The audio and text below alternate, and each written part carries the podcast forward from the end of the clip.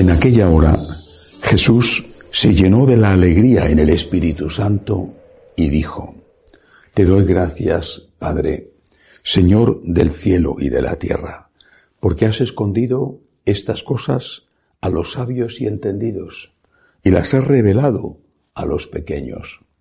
Sí, Padre, porque así te ha parecido bien. Todo me ha sido entregado por mi Padre y nadie conoce quién es el Hijo sino el Padre, ni quién es el Padre sino el Hijo, y aquel a quien el Hijo se lo quiera revelar. Y volviéndose hacia sus discípulos les dijo aparte, Bienaventurados los ojos que ven lo que vosotros veis, porque os digo que muchos profetas y reyes quisieron ver lo que vosotros veis y no lo vieron, y oír lo que vosotros oís y no lo oyeron. Palabra del Señor. Gloria a ti, Señor Jesús. Estamos empezando el Adviento.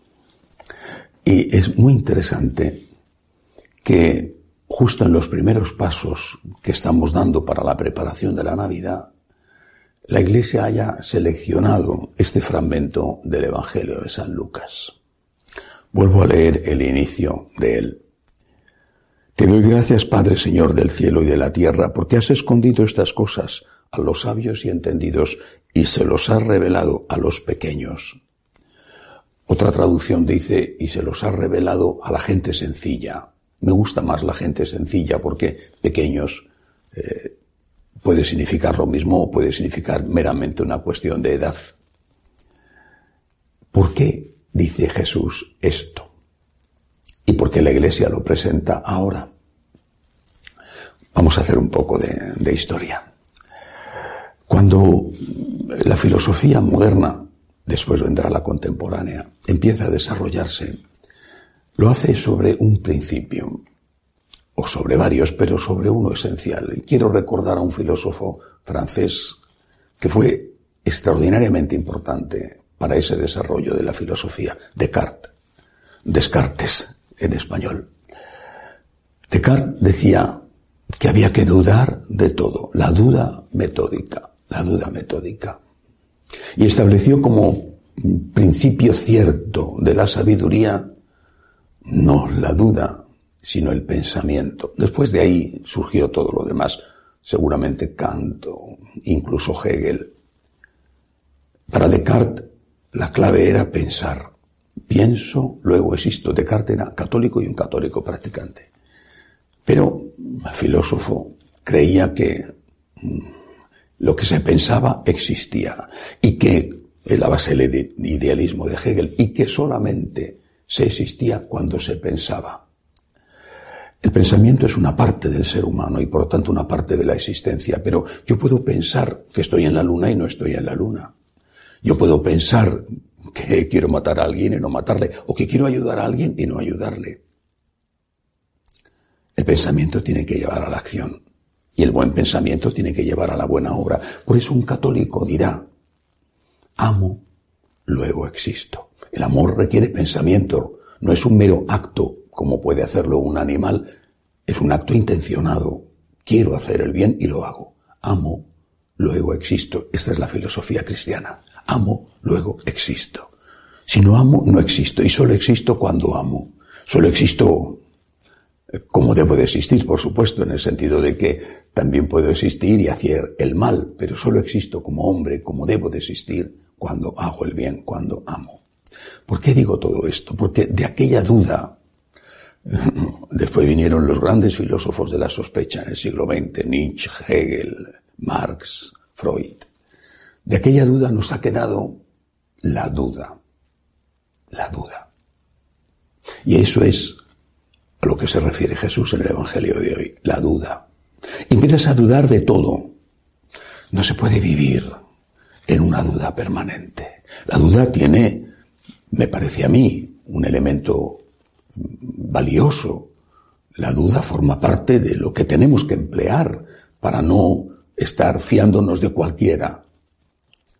Pero la duda, establecida como sistema y para todo, te inmoviliza y te impide toda relación personal. ¿Dudas de qué? ¿De quién? ¿De todo? ¿De tu papá? ¿De tu mamá? ¿De tu esposa? ¿De tu esposo? ¿De tus padres? ¿De tus hijos? de tus amigos. No puedes ni siquiera salir de tu casa porque tienes miedo a que, a que haya un accidente de tráfico, a que eh, se te caiga la casa encima. Pero bueno, con la duda como sistema no se puede vivir. Por eso, como se han establecido en la duda, empezaron a dudar. Los motivos a mí me parecen bastante claros, pero empezaron a dudar de Cristo, de su existencia, de la autenticidad de los evangelios, de si lo que dicen los evangelios de verdad ocurrió o no ocurrió, de si esta frase de Jesús en el evangelio, este milagro que dicen que hizo, incluso su propia resurrección, no será algo inventado. Estableciéndose en la duda, seleccionaron lo que les convenía, o lo que era popular, lo que era aceptado por todos, y rechazaron lo que no les convenía, lo que les incomodaba, lo que no era políticamente correcto. Y así fueron deshojando las páginas del Evangelio para arrancar y echar aquello que no les interesaba. Terminaron por tirar fuera, por echar al propio Cristo. ¿Quién cree en Él? Es su historia. Es un nacimiento virginal. Es un nacimiento en una cueva humilde. En la huida de Egipto, en la avenida de los magos, en la adoración de los pastores. ¿Quién cree en sus 30 años haciendo sillas en la carpintería de su padre? ¿Quién cree en aquella predicación maravillosa, en andar sobre el agua el lago de Genesaret, en los muchísimos milagros que hizo, en su muerte, en su resurrección extraordinaria? ¿Quién cree? ¿Quién cree? Se han establecido en la duda. Han sido educados en la duda. La mayor parte de los sacerdotes, sin darse cuenta, sin querer, sin culpa de ellos quizá, pero de una manera bien deliberada por aquellos que lo hacían y por aquellos que lo recibieron y lo transmitieron, han sido educados en la duda, no en la fe. Y educándose en la duda, no han sido educados en el amor. Porque la duda es la base de la existencia. Para nosotros, la duda, repito, tiene un valor, pero hasta ahí, hasta un punto. Y después tengo que decir adiós a mi esposa, a mi esposo, a mis padres, a mis hijos, a mis amigos. Después de haber visto, comprobado, tengo que decir, yo me fío de ti. Es a esto a lo que se refiere Jesús en el Evangelio de hoy. Te doy las gracias, Padre, porque has escondido estas cosas a los sabios y entendidos.